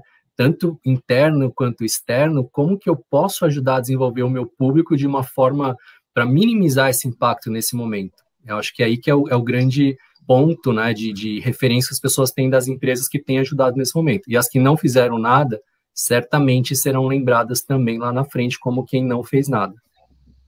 E aí um ponto também que até o Júnior trouxe no começo da fala dele, ele comentou que as empresas precisam fazer essa comunicação pautada na verdade, né? Então elas precisam comunicar aquilo que elas vivem. E aí, só para reforçar também essa questão, ah, a gente precisa falar internamente, externamente. Imagina só uma empresa, é, uma grande empresa que faz uma comunicação externa é, não pautada na verdade. Os clientes podem até de repente acreditar se você for muito bom nisso, mas até a página 2, porque assim, imagina os funcionários olhando uma comunicação externa e falando, cara, isso é, é mentira, porque aqui dentro da empresa não acontece isso. E aí isso é muito ruim né? Precisa estar tá super alinhado para isso não acontecer, porque se a empresa faz pautada na verdade, o funcionário vai até o que o Adriano falou, ah, o funcionário vai reforçar, vai reforçar. Ele vê que aquilo é verdade, ele fala, poxa, a minha empresa está divulgando isso, eu vou reforçar, porque assim, eu acredito. Se ele não acredita, aí realmente vai, vai ter problema. Eu, eu vou trazer agora um, um super exemplo, eu acho que tem tudo a ver até com a nossa conversa aqui. É, não sei se vocês ficaram sabendo, mas no dia 12 de junho, a iFood teve um problema. No dia dos namorados, eles tiveram um problema é, no aplicativo e ele ficou parado por duas horas. Assim, a gente conhece o iFood, é a maior rede né, de delivery do Brasil, e, e ela está parada por duas horas hoje, principalmente nesse novo, novo modelo de negócio, em que a receita de muita gente depende das entregas, tanto o entregador como o restaurante, enfim. Fora isso, teve um agravante de ser no Dia dos Namorados, que todo mundo é, teve aí a, tem a comodidade de receber uma refeição, um, um jantar mais romântico e tal. E, e aí, o que aconteceu foi que eles tiveram uma enxurrada é, de, é, de coisas negativas, de é, de haters, enfim, de todo mundo criticando esse momento. E aí eu, é, eu entro no, na questão do posicionamento né, das marcas e também é, do comunicar a verdade, que a, a Poliana bem citou agora, porque no dia seguinte, é, eles soltaram esse em vermelhinho aqui, eles colocaram assim, ontem a gente queria estar tá como? Funcionando bem, mas caímos. Agora estamos de volta e temos uma mensagem para você. E aqui do lado, essa é, mensagem mais extensa na vertical, é uma mensagem que todos os colaboradores compartilharam nos seus perfis é, das redes sociais, enfim, compartilharam com seus clientes, parceiros, pedindo desculpas é, do, do ocorrido, que não é uma coisa normal, que eles, tipo, se colocavam na posição de quem esperava ser atendido nessas duas horas, olha só, duas horas, e, e não teve como. É, e aí entra num aspecto que eu queria trazer também para debate, quando a gente fala de comunicação institucional, principalmente nesse momento é, de novas tendências tal, a, a questão, a gente até já abordou em outros programas aqui, a gestão de crises. É, até que ponto vocês têm visto que as, as empresas é, têm assim, olhado para a gestão de crises, criado o comitê. A gente até soube de empresas associadas que tiveram essa iniciativa de criar um comitê específico para a Covid. É, e eu acho que essa ação da, do iFood é fruto, até pela, é, pela relevância da marca tal, é fruto de um comitê de gestão de crise. É, o que, que vocês poderiam contribuir em relação ao que vocês têm visto do mercado e a importância é, desse tema. Bom, é, eu acho que, eu assim, acho que... Desculpa, vai lá, primeiras damas, vamos lá. É, acho que, assim, independente de, de comitês de crise ou não, né, acredito que é importante ter um, ter um comitê, porque você reúne todo mundo ali que tem poder de decisão e para a coisa acontecer mais rápido, né?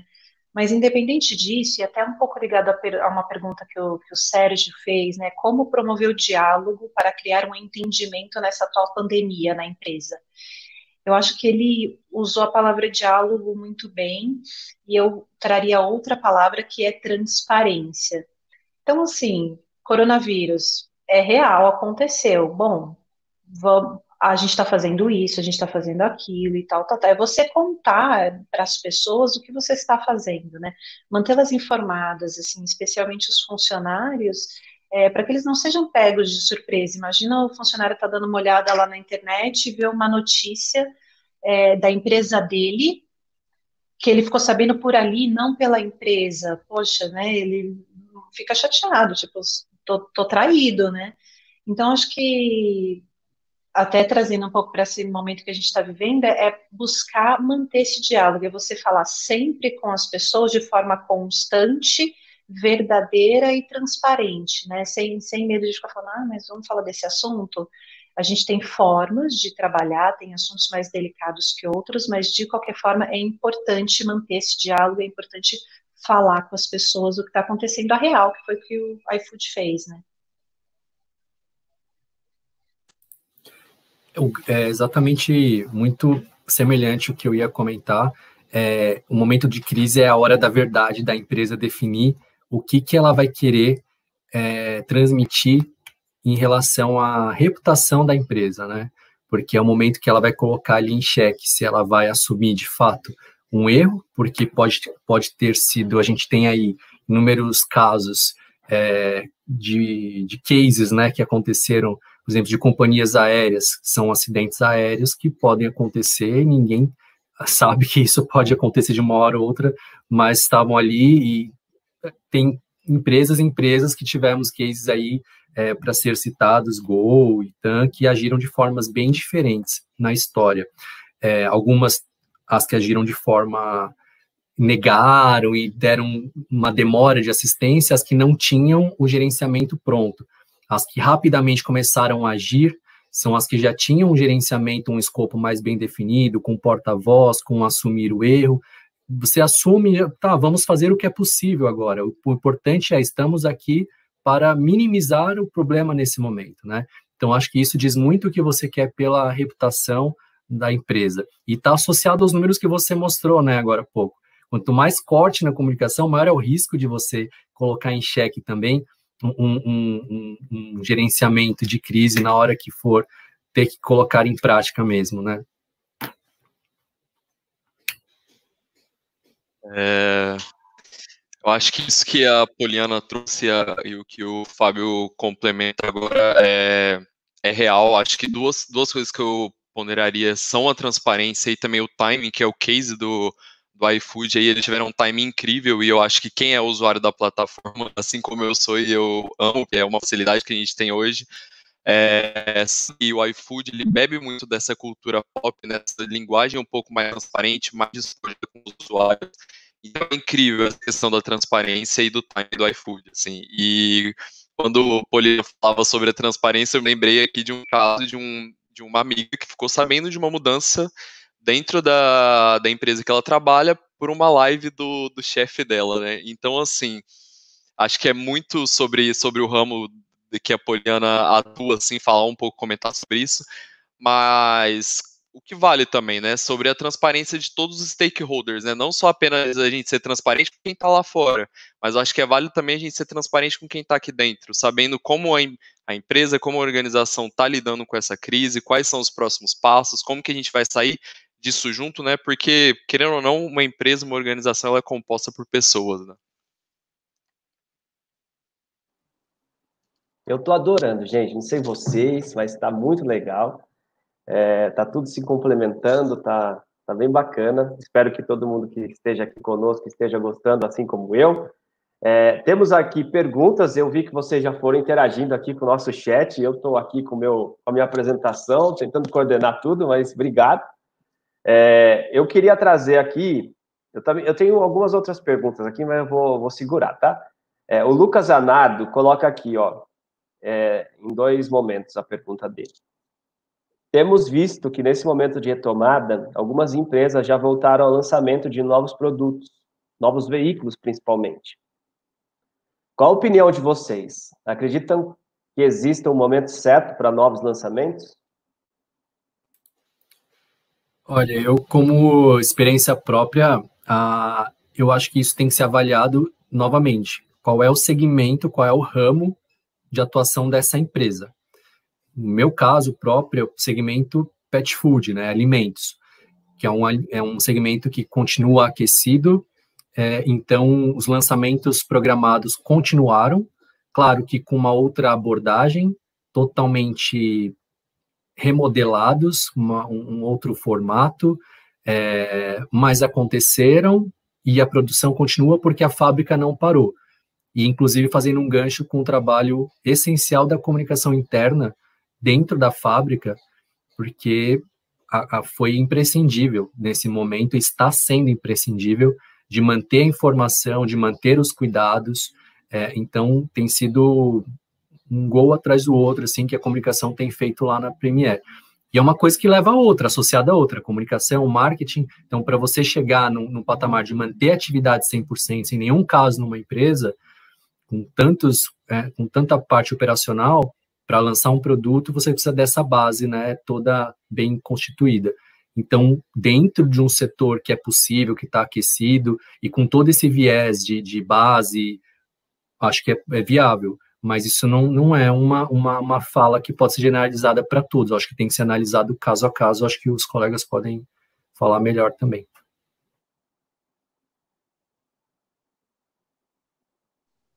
É, depende também um pouco do, é isso que ele falou, do, do segmento, né? O produto que você vai lançar, que você vai fornecer, ele vai ser útil para a pessoa nesse momento? Às vezes a pessoa estava precisando de um lançamento para agora, né?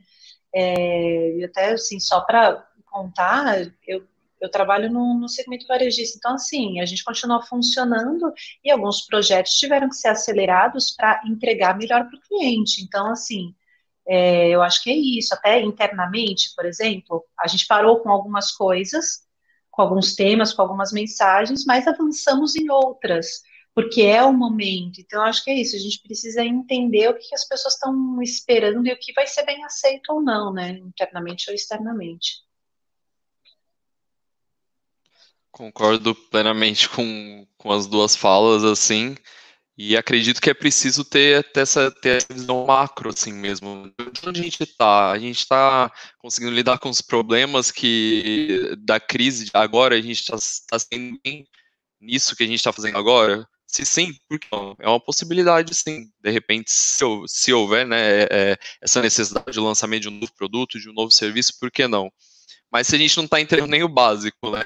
por que a gente vai pensar então em um lançamento ou, ou agregar alguma coisa nova se a gente não está conseguindo entregar nem o que é o, o básico né, da, da, proposta da marca?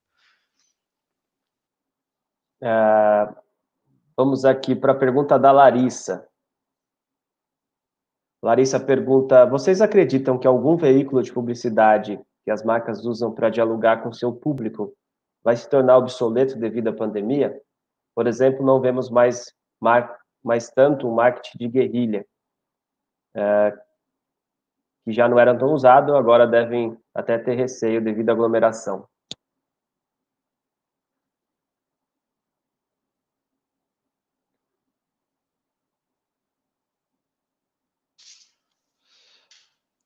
Olha, eu acredito que a gente também deve analisar veículo por veículo, mídia por mídia. Eu acho que é complicado a gente falar que partindo disso, algo vai, vai deixar de existir.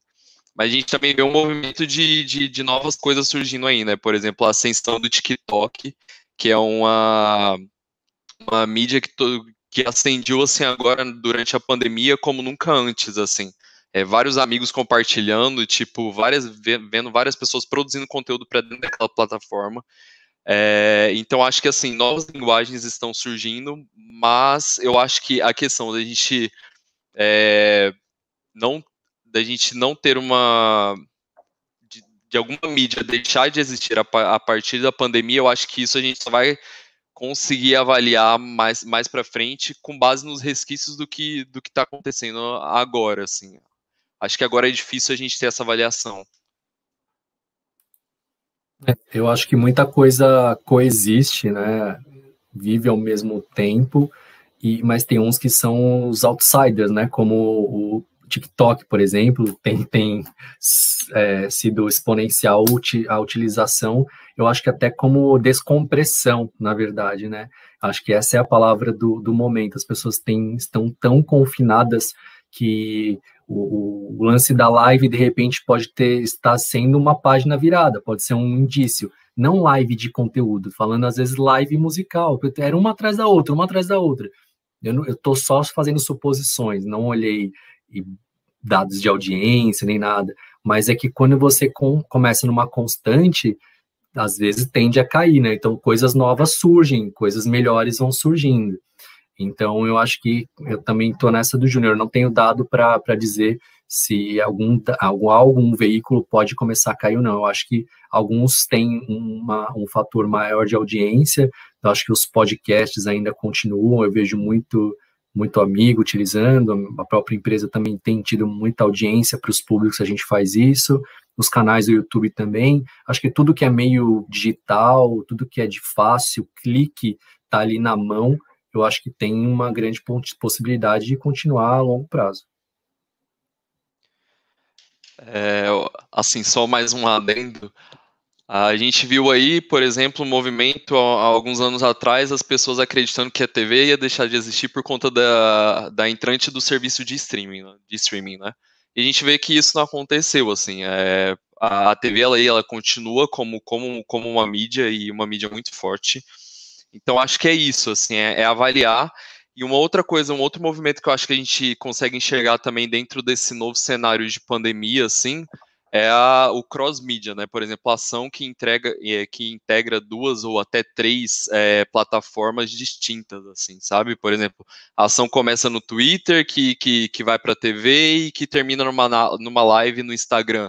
A gente viu a própria Globo fazendo isso alguns, algumas semanas atrás, começando uma live que, que era na TV e partia para os canais digitais no, no, YouTube, no Facebook, no Instagram, e fazendo é, uma, uma ação bem 360, assim, né? Então, acho que são coisas que estão surgindo em meio à pandemia que a gente tem que ficar de olho como tendência também. E essa questão de, de uma mídia que deixe de surgir a partir disso, eu não teria uma resposta co concreta, sim, mas eu acho que a gente ficar de olho e avaliando dia a dia é, como que elas vão se comportar daqui para frente, né? E até isso que o, que o Júnior falou, né, é, sobre a TV. Em algum momento se disse que ela estava fadada ao fracasso, né? E aí hoje, com a questão da pandemia, talvez venha até um resgate de canais que até estavam meio esquecidos, né?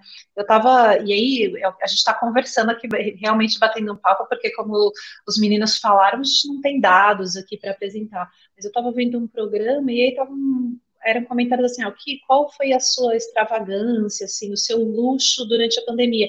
Aí algumas pessoas comentaram, ó, eu estou assinando jornais, é, sei lá, Estadão, Folha, os conteúdos exclusivos para ter acesso a mais informações nesse período. Então, assim, é, alguns canais que antes estavam meio esquecidos agora também estão voltando, seja do ponto de vista de publicidade ou até de comunicação de forma geral, né? De conteúdo, de informação. Então, é, é, isso que os meninos falaram. É muito complicado você estabelecer que ah, vai acabar um determinado canal, ou a gente vê coisas surgindo, mas ainda não tem como a gente ter certeza aí do que, do que vai ficar, né, mesmo. Eu acho que, que tem um, um aspecto, e ele não é tão no viés publicitário, é um aspecto de descoberta também de ferramentas de comunicação. Porque é, não sei se vocês passaram por essa realidade internamente, mas é, a gente começa a descobrir que uma pessoa vai fazer uma reunião online é, e ela usa o Skype. Aí você vai, ah, vamos fazer uma reunião com o seu amigo de trabalho e ele vai falar, ah, eu vou fazer pelo Zoom, vamos fazer? E aí você começa a descobrir possibilidades e aí eu acho que até uma padronização que, que cada empresa pode fazer internamente é, de, de, ferramentas de comunicação. Olha, para é, reuniões com público externo, vamos usar tal ferramenta. Ou é, para fazer um gerenciamento de projeto, por exemplo, tem gente que usa um e aí a área de economia vai usar outro. Então, eu acho que é um momento também de muita reflexão interna, descoberta é, dessas ferramentas e o quanto a, a padronização é necessária. Assim. É, até internamente, assim, contar um, um case nosso, que é uma coisinha super simples, mas que mostra um pouco disso, né? A gente não teve nenhuma criação de um canal específico para esse período, a gente continuou trabalhando com as ferramentas que a gente já tinha. É, só que aí a gente descobriu aí nesse meio do caminho que a gente poderia utilizar a rádio, né? Quando você vai no supermercado, ali tem a rádio que você fica ouvindo, promoções ou outras coisas, e a gente falou assim, é, né, o pessoal do marketing disponibilizou para a gente gravar esses pequenos spots para transmitir aos nossos funcionários antes da loja abrir. Então, assim, é uma nova ferramenta, né, que a gente quer continuar utilizando depois, porque, assim, o cara tá lá para abrir a loja e ele ouve, né, uma mensagem, um, a gente fez spots, por exemplo, de agradecimento, olha, obrigada por você estar tá indo aí na loja, trabalhar, etc e tal. Então, assim, é, a gente está realmente descobrindo coisas novas aí, né? Acho que mais descobrindo coisas novas do que deixando para trás os outros, né? Verdade, verdade. É, vou para a última pergunta aqui do nosso chat, depois eu faço mais uma e a gente vai para as considerações, porque o nosso tempo está quase esgotado. Mas o Silvio pergunta aqui: é, minha pergunta é: quais os setores hoje mais aquecidos? É, não sei se vocês conseguem é, mensurar isso?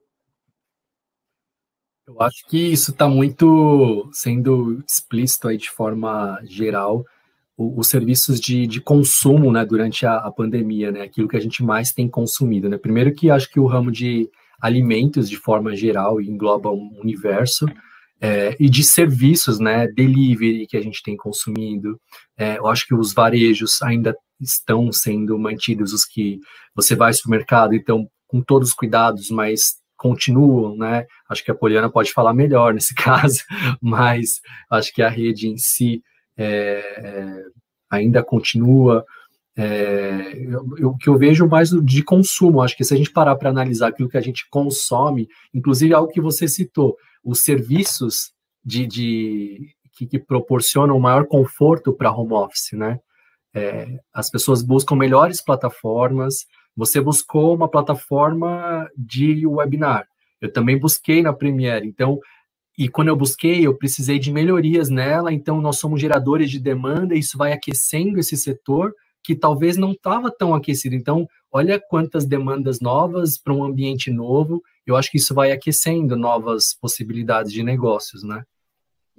Acho que é isso. Os serviços essenciais, basicamente, né, eles se mantêm aí numa dinâmica, assim, mudou para todo mundo, isso é um fato, né? Não é assim, ah, está é, tá funcionando tudo igual como funcionava antigamente, não, mas os serviços essenciais, eles se mantêm. E, e eu vi uma, uma reportagem outro dia, e só para trazer aqui, né, não é do meu negócio, mas era uma matéria falando que cresceu muito é, a procura por produtos de jardinagem e por objetos de decoração. Então, acho que, assim, tudo bem. É, muitas vezes são lojas que nem estão abertas fisicamente, porque não são serviços essenciais, é, mas as pessoas estão buscando pela internet, porque elas estão mais em casa, então, ah, eu vou colocar uma planta aqui, acho que precisa de uma planta, acho, que, acho que precisa de uma capa para o sofá, acho que precisa de um móvel, e aí as pessoas estão se movimentando, né, outros setores estão surgindo aí nesse, nesse período, né.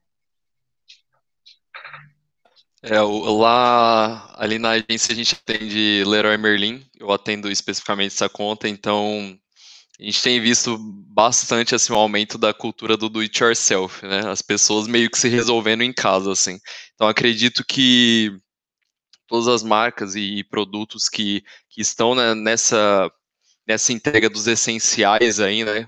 É, eles estão ainda se mantendo de alguma forma, e é claro, produtos de, de, é, de consumo não essencial, como por exemplo moda, alguns outros segmentos, eles estão sendo afetados de alguma forma, porque é, as pessoas, além, além de, de, de estarem é, atentas a tudo isso, elas estão segurando um pouco também, é, porque ninguém é um cenário muito instável, né? Ninguém sabe ainda muito bem o que está acontecendo no mundo. A gente sabe qual é o inimigo, mas a gente ainda não sabe muito bem como lidar com isso. É, mas eu acho que sim, concordo com, com a Poliana e com o Fábio. Eu acho que marcas que estão aí no ramo alimentício, e mais esse sentido de serviços de entrega e delivery estão se, se, ganhando uma força até durante esse, durante esse período. Eu vi uma pesquisa, mas não me lembro o dado exato agora, mas lembro de um aumento muito expressivo em marcas com e-commerce. Então, é, eu acho que tudo que vai para esse sentido de facilitar a vida de quem não está podendo sair de casa, é, essas marcas estão conseguindo se sobressair de alguma forma. Infelizmente, a gente também está tendo algumas marcas que estão sendo afetadas em serviços que não são ditos como, como essenciais agora. Né? Muito bom. Eu ia destacar mesmo o e-commerce, que, que cresceu de forma gigantesca, né?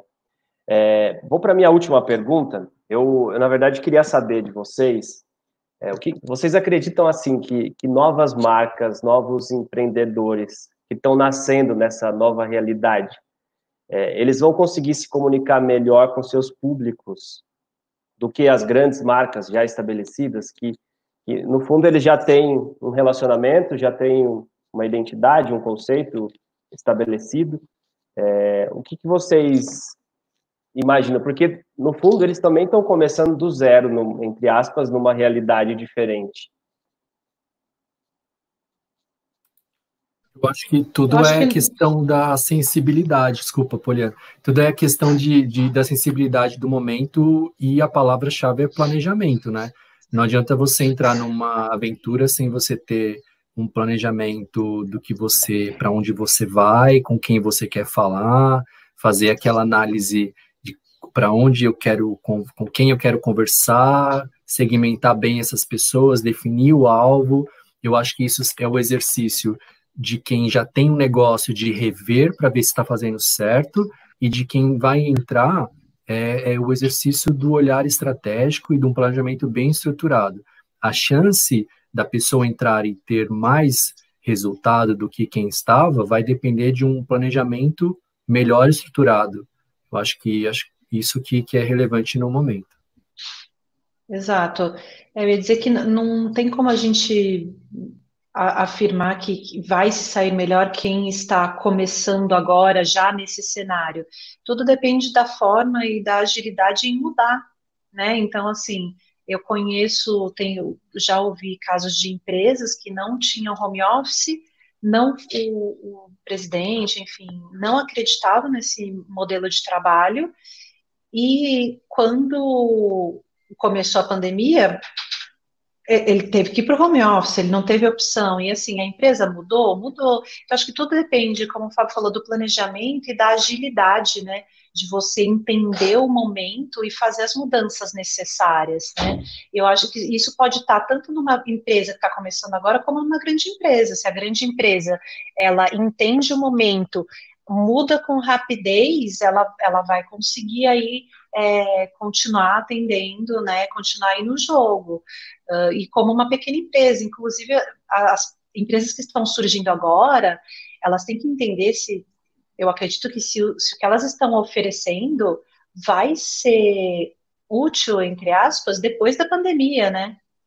Porque às vezes a pessoa cria um negócio para esse momento e depois ele não se sustenta lá na frente, porque ele era para um momento muito específico. Então, como o Fábio falou, é planejamento, planejamento para agora e planejamento para depois também, né, para se sustentar.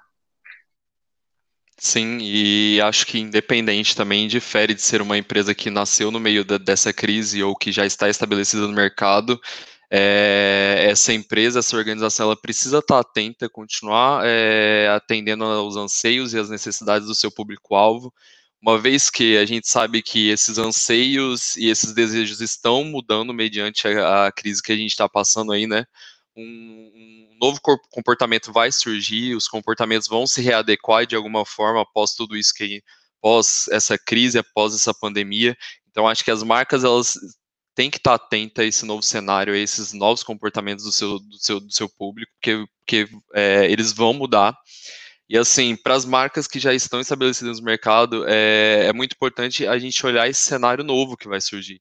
Porque não adianta a gente querer comunicar como a gente comunicava antes da crise, em um, em um, em um cenário que vai ser novo para todo mundo. Né? Então, acho que a gente precisa estar tá olhando para essas tendências, para esses novos comportamentos, e a partir disso, é, extrair bons insights para que a gente possa criar é, estratégias e comunicações mais efetivas e assertivas. Muito bom, muito bom. Acho que o monitoramento, né, as tendências, a tendência tem, tem se transformado, né, e, e essa mensuração tem que ser agora praticamente diária, né, que a gente também tem números diários de ah, retomada, o mercado está assim, o mercado está desse jeito, de outro. Então é tudo muito constante, inconstante.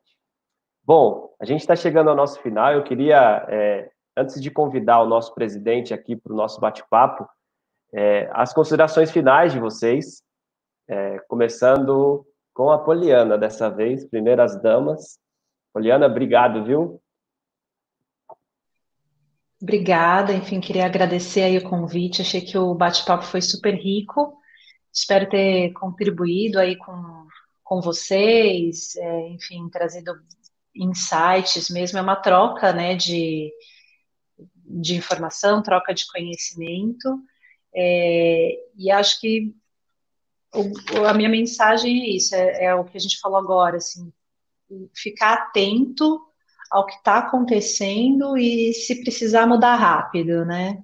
Para seguir aí no jogo. Acho que é isso. Isso aí, muito bom. Obrigada. Júnior, obrigado pela disponibilidade. Valeu mesmo. Adriano, eu que agradeço. Obrigadão a todo mundo que, que, compareceu aí. Espero ter contribuído de alguma forma com vocês. E é isso, gente. Obrigadão mesmo. Fábio Polizel.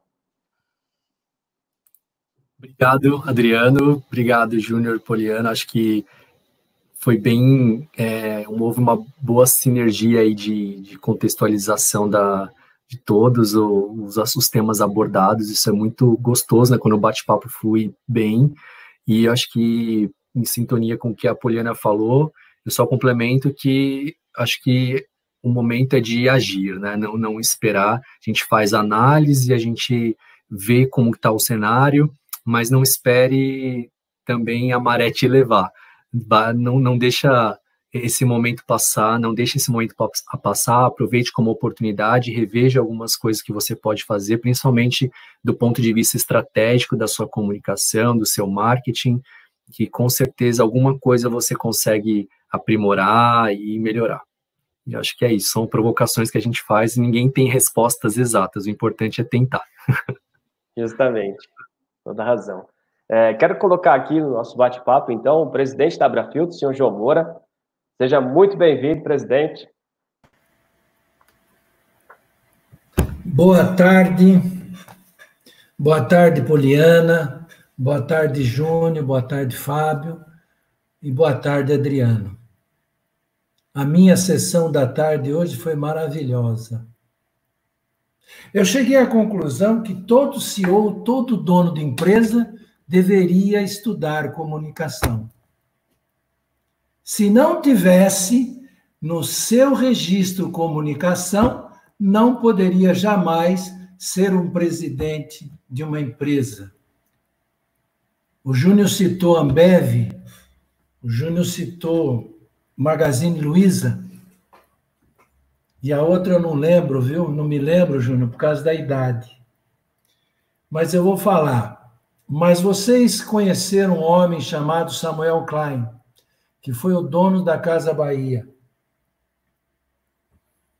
O currículo dele era gente. E recentemente uma companhia fez gente que faz. E quem faz é gente, somos nós que fazemos. E nós temos que saber para quem comunicar. Tenho certeza que vocês, os meus quatro mosqueteiros dessa tarde, escrito por Alexandre Dumas, Poliana, Júnior, Fábio, Adriano, a caneta de vocês é maravilhosa. Caneta boa, sabe escrever. E a gente não escreve para a gente, a gente escreve para os outros. Nós nunca escrevemos para a gente, a gente escreve para quem vai ler, para quem vai comprar. E nós, dentro da nossa área, nós somos vendedores.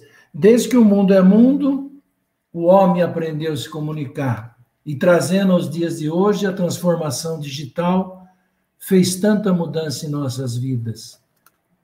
Bill Gates disse, né, há 21 anos atrás, que se quem não tive, tinha duas razões para a empresa, ou você está na internet ou o seu negócio acaba. E a comunicação vem gritando, né? E nós temos que cuidar muito bem das nossas marcas, da marca Fábio, da marca Júnior, da marca Poliana, Adriano. Eu cuido bem da minha, João Moura.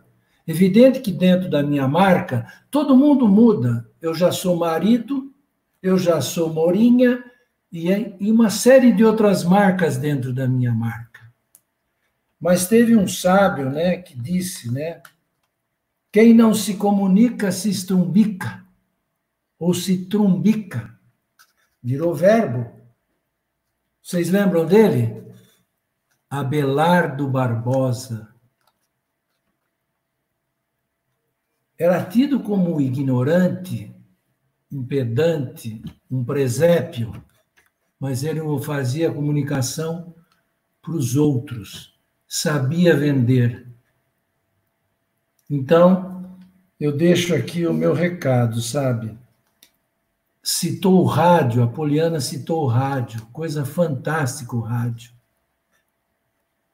Eu tinha um professor que dizia assim: depois que nasceu o sino, vieram a comunicação e com o tempo vieram as agências de comunicação. E as agências deixaram aí, né, um legado para nós, né? Quem estuda comunicação sabe melhor do que esses sábios de canetas perfeitas sabem levar a sua comunicação. Então eu tive uma sessão da tarde maravilhosa hoje. Eu pensei no rádio, no telefone, no telex, no fax, na internet, na internet, no site, no Facebook, no LinkedIn, no Instagram e no podcast. E muitos outros que virão.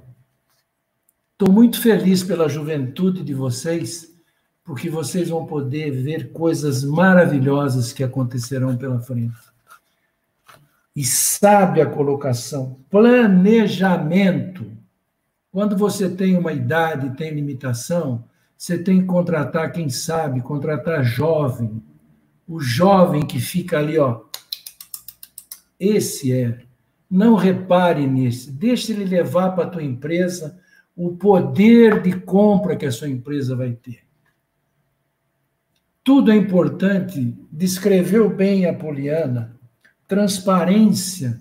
A gente tem que deixar o funcionário mexer no celular, mexer no seu na sua rede de contato, propagar a empresa, incentivar o teu colaborador, o teu funcionário a divulgar o que você faz.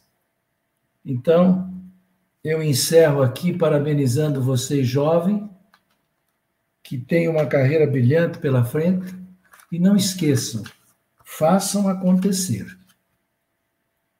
Porque se nós não fizermos acontecer no nosso banco de trabalho, virá um outro para fazer o que a gente deixou de fazer.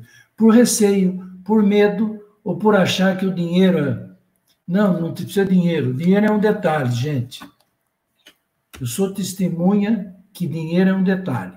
Você pode fazer, você pode criar e você pode construir. O segredo é gente. Você tem que agregar gente para trazer do seu lado, para você construir aquilo que você precisa. Uma boa tarde a todos. Eu vou mandar uma chave para cada um de vocês, para vocês terem a chave da Abrafiltros, para que vocês voltem para Abrafiltros.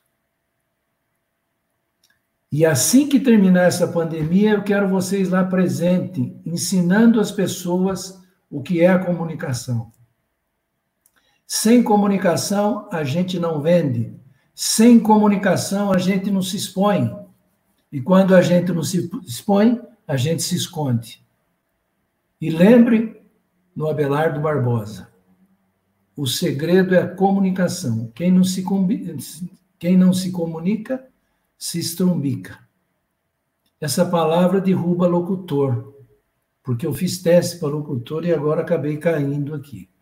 Uhum. Então, isso é importante. Trumbica virou simplesmente se dar mal. E para a gente não se dar mal, temos que com comunicar. E temos que aprender a falar para não falir. Uma boa tarde a todos, a todos que estiveram conosco nesse momento. Uma boa tarde, nós esperamos vocês logo, logo, logo na sede da Abrafiltos para um café uma boa conversa para a gente poder voltar a falar em comunicação. Fiquei triste, Adriano, porque eu não participei desde o começo para falar. Escrevi tanto aqui, 18 páginas. Vai ficar para a próxima. Um abraço a todos, espero vê-los em breve. Sucesso sempre para vocês. Um grande Obrigado. abraço. Obrigado, presidente. É, antes de agradecer novamente os, os nossos convidados para o nosso encerramento final, quero agradecer todo mundo que participou, é, assistiu no Facebook, assistiu aqui no canal da TV Filtros, comentou aqui no nosso chat. Vou comentar e falar o nome de todos: Elizabeth, Sandra, Mauri, Marco Antônio, Rogéria, Solange, Sérgio, Bruno, Carla, Lucas, Kelly, é, Larissa, Silvio, muito obrigado, gente, pela participação de vocês. É fundamental essa troca. É, aos meus convidados, muitíssimo obrigado pela disponibilidade. A gente quer vocês saudáveis, sempre por perto. Como disse nosso presidente, agora vocês têm a chave da Brafiltro. E então, livre acesso aqui, as portas vão estar sempre abertas. Sucesso para vocês e muito obrigado novamente. Sucesso, todos, obrigado. Valeu, gente.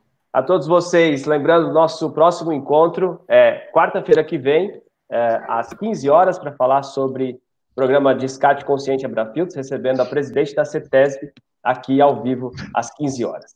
Se puder, fique em casa e até a próxima. Tchau, tchau. Tchau.